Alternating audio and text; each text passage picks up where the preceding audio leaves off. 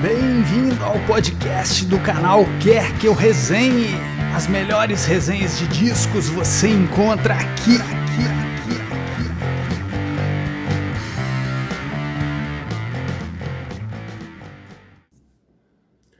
Os tempos se foram para os homens honestos e às vezes são demasiadamente longos para serpentes.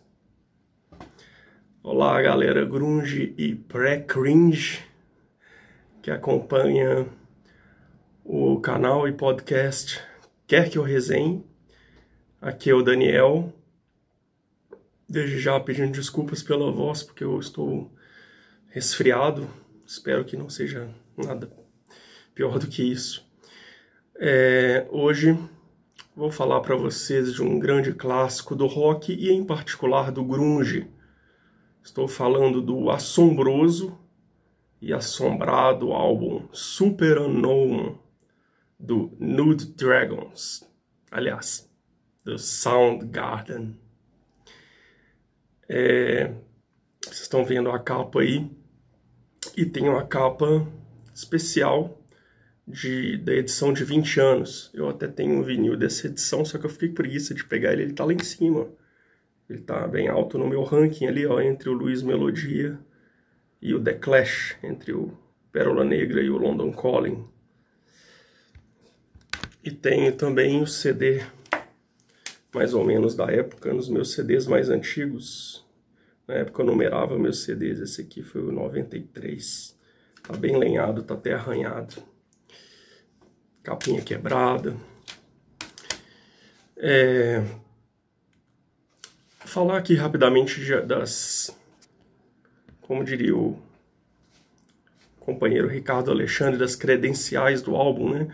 O Super Unknown é considerado geralmente o melhor álbum do, do Soundgarden, né? Tá em inúmeras listas, a começar pelo Mil e Um Discos para ouvir antes de morrer, né? Vou citar apenas algumas aqui. A revista Spin elegeu é, em 99 na sua eleição dos 90 melhores álbuns dos anos 90, ele ficou em 70 lugar.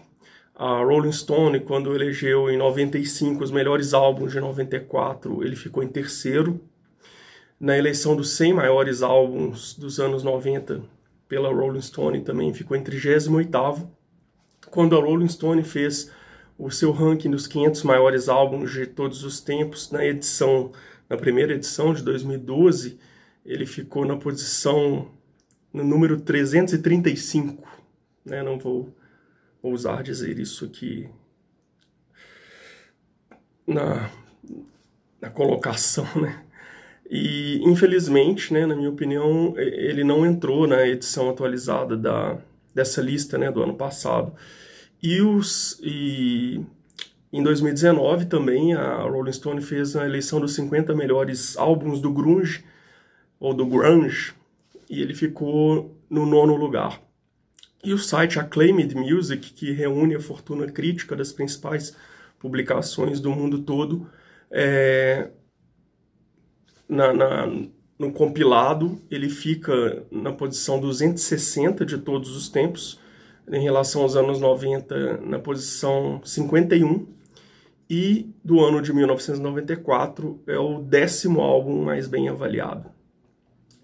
É, como o Soundgarden, infelizmente, não é uma banda tão conhecida assim no Brasil, claro que entre as bandas grunge é, é, fica entre as mais conhecidas, né? Claro, ao lado de Nirvana, Pearl Jam e Alice in Chains, né? Seria esse quarteto aí o mais famoso, mas talvez seja a banda menos conhecida entre as mais conhecidas do grunge, né? Claro que eu uso o termo grunge aqui porque é considerado assim e tal, mas é, nós sabemos bem que, que, que esse termo nem sempre corresponde à sonoridade da banda, né? É, diz muito mais a respeito de uma época, de um contexto, é, do que propriamente do som da banda, né? Mas enfim, é, então, como não é uma banda tão conhecida assim, eu vou fazer um breve histórico aqui da banda, né? Ou talvez não tão breve assim, o Soundgarden foi formado em 1984. Na época, é, era um, um, trio, começou como um trio aí, né? O Chris Cornell tocava bateria né, no, no, início e ele acumulava as funções de baterista e vocalista. O, o baixista era o Hiro Yamamoto e o guitarrista o Kim File.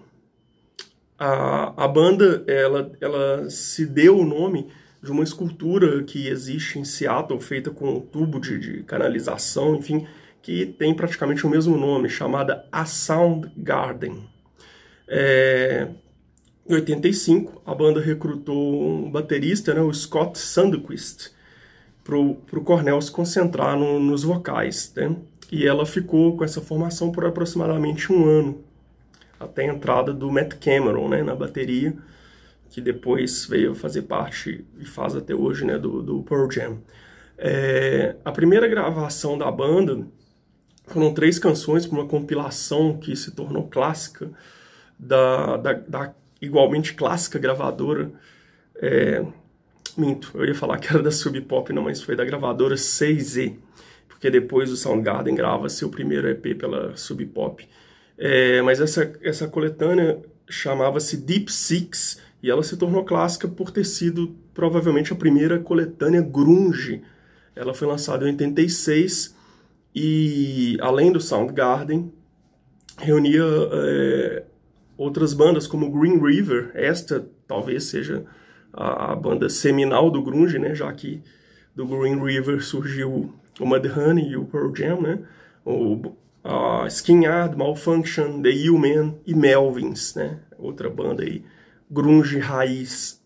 É, o, Matt Cameron entra então na banda em 86 e em 1990 nós temos a última alteração aí no line-up da banda, né? Saindo o Hiro Yamamoto do baixo, entrando o Ben Shepherd. E aí então nós temos a, a formação clássica da banda, né? Que, que foi a formação que gravou o Super Unknown, né? O Chris Cornell, vocal guitarra, Kim Thayil, guitarra solo, Ben Shepherd, baixo e Matt Cameron na bateria. É, depois, é, à medida que eu for falar das minhas músicas preferidas aqui, vocês vão ver que, eventualmente, eles tocam outros instrumentos também, né? Mas essa é a formação básica. Até o Super Unknown, né? A, o Soundgarden já havia gravado, além de singles e EPs, né? Até citei aqui o, pela Sub Pop, né? O Screaming Life barra FOP. Já havia gravado três álbuns de estúdio e, salvo engano, foi a primeira dessas é, bandas que mais se destacaram no grunge assinar com uma major, né, com uma gravadora mais renomada, no caso a AM Records. Então eles lançaram em 1989 o álbum Ultra Mega OK, em 1988, perdão, em 1989 o álbum Louder Than Love, inclusive esse álbum ele influenciou o Black Album do Metallica, né, em particular a a Enter Sandman, né? O, acho que o Keith Hammett já contou isso, que eles estavam ouvindo muito esse álbum na época da gravação do Black Album. E em 1991, outro álbum é, também muito elogiado do Soundgarden, que é o Bad Motor Finger. O Super Unknown, ele ainda traz aquela, a influência de metal, né, do, do Soundgarden, é, que é a mais evidente nos álbuns anteriores do Soundgarden, mas aqui o grupo dá um salto, ou vários saltos adiantes, né? É um álbum que o próprio Cornell rotulou como versátil, desafiador, enfim. Tem algumas canções, digamos, mais experimentais, né? E o, algumas coisas aí, é, algumas inspirações até, né? Eu vou comentar aqui melhor quando eu for falar da, das minhas músicas preferidas aqui. O, no, no álbum são usadas é, afina, que aliás acabou se tornando uma, uma, marca registrada da banda, né? Afinações alternativas e mudanças de tempo, né? O compasso é, que não são muito usuais no rock, né? Eu sou leigo, mas até onde eu saiba o tempo é, o compasso usado na música, no pop rock, geralmente é o 4x4, né? E o Soundgarden, ele usa uns tempos muito loucos aqui, como a gente vai ver, né? e além de afinações também diferentes. É, do ponto de vista lírico, o álbum é, é, é, sombrio né, e misterioso, por isso que até usei o termo assombrado aqui no início, né, lida com questões sobre como abuso de substâncias, suicídio, depressão, perda, morte, aniquilação, vingança, enfim. Aliás, interessante notar e triste, né, assim, de certa forma que quando você vê algumas letras do Soundgarden, né, do Chris Cornell, em qualquer que seja é, ele solo, até que admito que eu não, não, conheço, já ouvi, mas não lembro direito do trabalho dele, mas no Audioslave, no Soundgarden, a gente percebe assim traços é, de uma tristeza mesmo, né, que uma depressão. E o próprio Cornell, é, é, ele, ele, ele, ele disse que foi inspirado né, pelos, pela obra da Sylvia Plath né, nessa época, que, salvo engano, foi uma poetisa que que se suicidou também, né? Ah, nesse álbum eles também trocam o produtor, né? Eles, eles haviam trabalhado anteriormente nos dois álbuns anteriores com o produtor Terry Date e nesse álbum eles trabalham com o produtor Michael Benhor, que também contou com a colaboração de dois outros produtores famosos, né? Que depois vieram a trabalhar é, com a própria banda e, e, com o Pearl Jam, entre outras várias bandas, né, que é o Adam Casper e o Brandon Bryan. É uma curiosidade que o que o, o produtor é, ele tentou usar alguns músicos que ele gostava ali para de certa forma ajudar a moldar o som né da, da, do álbum enfim e ele teria antes de, antes da banda gravar Black Hole Sun, né, que se tornou o hit aqui do álbum, e da banda, ele teria feito o Chris Cornell escutar Frank Sinatra. Fica aí a título de curiosidade. O álbum foi lançado no dia 8 de março de 1994, curiosamente, exatamente, curiosamente e exatamente um mês antes né, do, do de encontrar o do corpo do Kurt Cobain ser encontrado, né? Ao que tudo indica, ele se matou dia 5 de abril, mas o corpo só foi encontrado dia 8. A gravação foi entre julho e setembro de 93. Foi gravado no estúdio Bad Animals, né, em Seattle. Os gêneros aqui são considerados, claro, além do grunge, metal, hard rock, até stoner rock. E quero chamar a atenção para a duração do álbum. Tem 70 minutos, 70 minutos e 13 segundos para ser mais exato. E se levar em consideração a faixa bônus que veio nas edições internacionais, né, She Likes Surprises, como na edição brasileira, vai para 73 minutos e 33, né? O selo é a Amy Records. E produção, já falei, né, do Michael Ben além da própria banda. Falar agora aqui das minhas músicas preferidas. É, vou seguir aqui o, a ordem aqui, a tracklist, né? Começando pela segunda faixa, que é a faixa My Wave, é, composição do Cornell e do Kim Thayil, né, do guitarrista. Foi o quarto single do álbum. Essa faixa é, é uma dessas que usa um compasso é, diferente, né, 5x4. É uma faixa que me pegou na primeira audição. Eu ouvi na saudosa e finada rádio que havia aqui na minha cidade, Belo Horizonte, a 107 FM, né? Infelizmente é, ainda nos anos 90 ela foi vendida para alguma igreja e tal, como de praxe. É, eu adoro o riff, né, e os timbres da, das guitarras aqui. O vocal do, do Chris Cornell né, dispensa comentários. E tem duas passagens ali da música, principalmente no final, que o baixo né, do Ben Shepherd me lembra muito daquela que provavelmente é a maior influência da banda, de qualquer banda é, de metal ou algo parecido, né? Que é do Black Sabbath. Me lembra muito o baixo do Geezer Butler. É, o, aliás, o, o, Soundgarden chegou a ser descrito pela, pela revista Bis né, como Black Sabbath em câmera lenta. Né? Eu lembro dessa, dessa definição da Bis.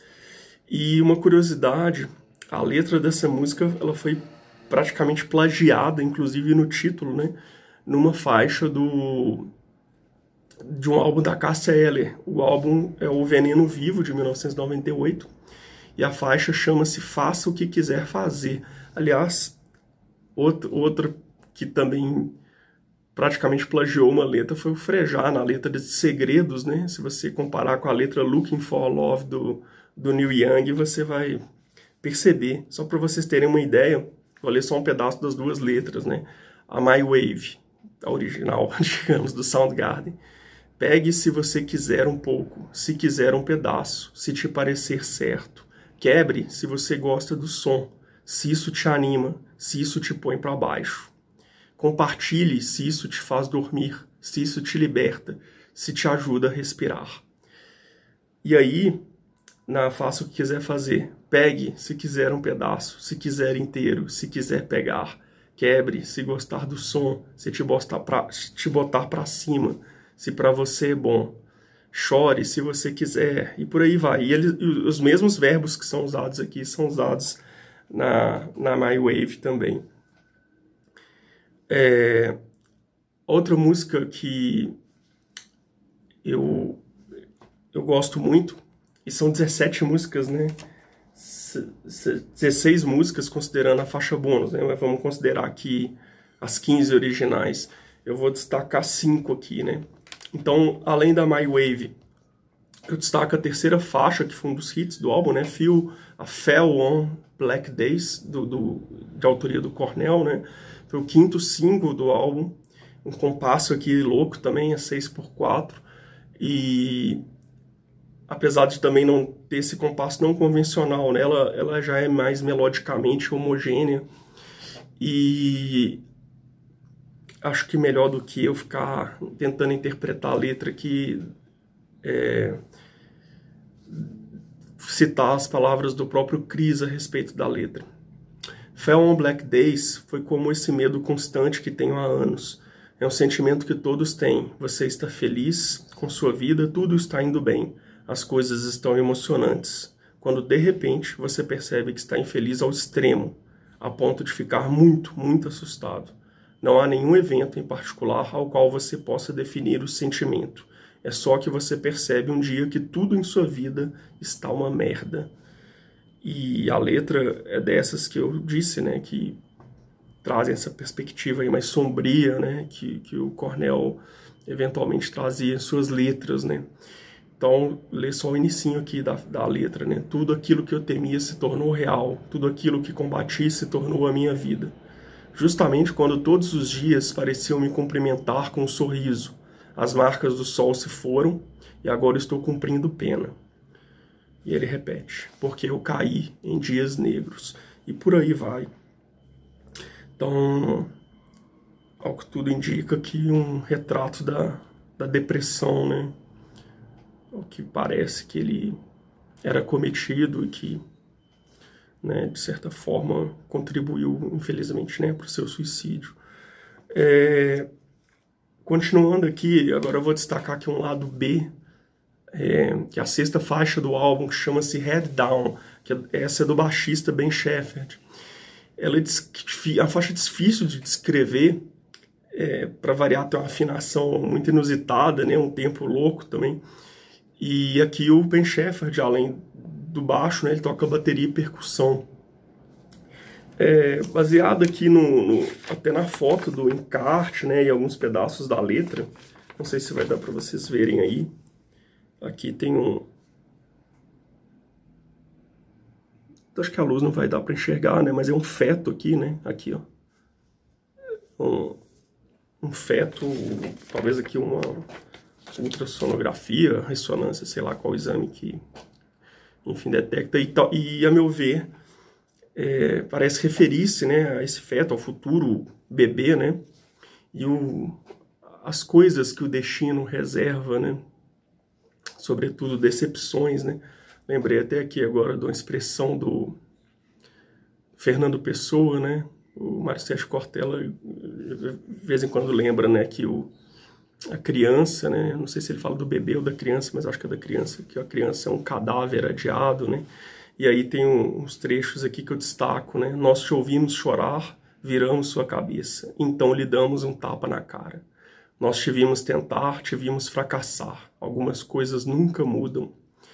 É, essa, essa é a parte geralmente eu mais lembro assim dessa música. Eu acho ela muito boa, mas tá lá escondida entre as várias pérolas desse álbum. Claro que não podia faltar aqui a sétima faixa, né? Que é o grande clássico, o grande sucesso da banda, né? Eu ousaria dizer, por que não, do Chris Cornell, né? Acho que é, talvez alguns prefiram, sei lá, Like Stone lá do Audioslave, mas eu acredito que a, que a maioria concorde que Black Hole Sun seja a obra-prima do Chris Cornell, né? Foi o maior sucesso do álbum, o maior sucesso da banda. Foi, curiosamente, foi só o terceiro single do álbum, né? E o Chris disse que a música veio assim no fluxo de consciência, que ele escutou uma manchete é, na TV ou, ou, uma, uma âncora na televisão falando alguma coisa sobre buraco negro, o resto ele não entendeu direito. E foi a partir daquilo ali ele viajou e segundo ele a letra não tem um, um, um significado específico, que foi esse fluxo de consciência que ele ouviu, né? A partir dessa notícia que ele ouviu. Ah, melodicamente, né, a, a música já foi apontado por, por várias pessoas, né, que sobretudo a guitarra, que ela evoca uma coisa psicodélica e principalmente Beatles, né? Talvez o Beatles justamente na fase psicodélica. É uma música também que está em inúmeras listas de melhores de todos os tempos.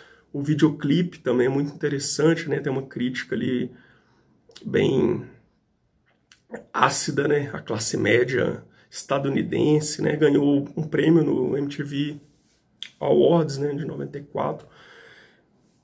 E a letra, apesar do Cornell é, Sei que, que não tem uma coisa específica, né? Mas eu acho que tem trechos muito interessantes, né? Um deles é o que eu citei aqui na abertura. E é claro, o trecho que foi muito lembrado, né? Após a morte dele. Ninguém cantará como você, nunca mais. Sem dúvida, um dos cantores, independente de gosto musical, né? Acho difícil alguém não reconhecer o talento e, e, o Chris Cornell como um dos maiores cantores da história, acho que em qualquer gênero musical, né? É... Outra faixa que eu queria destacar, fechando aqui, é a 14 faixa do álbum, que aqui se a Head Down foi um lado B, ela, que ela seria um lado C, D, que é a Ref, também composta pelo Ben Shepherd, né? Eu curto muito a, a, as contribuições dele aqui no álbum, né? E, e coincidentemente ou não, das cinco músicas minhas preferidas do álbum, duas são dele, né? E, e aqui ele também canta na faixa, né? Toca guitarra. E, e ela tem uma piração, assim, se eu citei o Black Sabbath lá atrás, né? Aqui eu acho que me remete a um lance mais do Led Zeppelin, né? Talvez ali naquela fase do Physical Graffiti, Kashmir, né? porque tem uma pegada indiana aqui, ou pelo menos do, do nosso estereótipo do que seja música indiana, né? Sei lá, me, me vem isso, posso estar viajando. E embora a letra não me diga muita coisa, eu gosto muito do primeiro verso, né? Dos dois primeiros versos aqui da letra, né? Que ela diz: Quando eu desistir do, desistir do meu amor, eu estarei acabado. Mas para mim o que essa música ela brilha mesmo é no final. Ela é a música, talvez seja a música mais curta do álbum, ela tem 2 minutos e 14 segundos. E lá para um minuto e meio, assim, já na, no terço final, né, para usar um titês aqui, é, ela tem um, uma pequena pausa e aí entra uma linha de baixo que eu acho maravilhosa, assim, uma ambientação muito bonita. E, e ela termina meio que com essa linha de baixo. E para mim é a parte preciosa da música. É, o Soundgarden, como vocês devem saber, né, a, a banda chegou a, a, terminar, quer dizer, agora, infelizmente, né, com o suicídio do, do Chris, né, ela acabou em definitivo, mas ela terminou lá nos anos 90, ainda em 97. Ela, ela ficou no hiato de 13 anos, voltou em 2010, em 2012 lançaram um álbum, acho que é o King Animal, se eu não me engano, não, não na época eu não Talvez eu venha até reescutá-lo, mas não me empolgou. É, ao que tudo indica, parece que eles vão lançar um álbum póstumo, né? Talvez era um álbum que eles estavam trabalhando na época que o Chris morreu, eles estavam numa treta aí com a viúva do Chris Cornell, né, sobre direitos e tal. É, mas o álbum que eu, que eu gostaria de destacar pós Super Unknown é o de 96, que é o Down on the Upside. Para mim não tá no mesmo nível do Super Unknown, mas tem duas faixas ali para mim fantásticas, que são a Burden in My Hand e a Pretty Nose, né, que foram dois singles do álbum, assim, esses, só essas duas músicas para mim já valeriam um álbum. É, eu tive o privilégio de ver o Soundgarden ao vivo nessa sua volta, né? E em 2014 no Lollapalooza aqui em São Paulo, é, aqui não é São Paulo, né? Mas em São Paulo. E só que eu admito que que não me empolgou assim o show, esperava mais, sei lá, não achei assim, claro, só de ter visto, né, os caras em particular o Cris, né? Infelizmente a gente não vai poder fazer mais isso.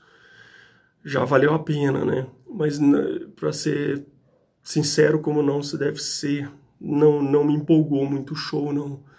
Mas poxa, eu posso dizer, né, que eu vi o Soundgarden e em particular o Chris Cornell ao vivo. Infelizmente, né? Nenhum de nós vai poder fazer mais isso, né? É uma pena. Então é só isso tudo. Muito obrigado pela atenção. Viva Soundgarden, viva Chris Cornell. Até a próxima. Nossas resenhas também estão disponíveis em vídeo no canal Quer que eu resenhe no YouTube.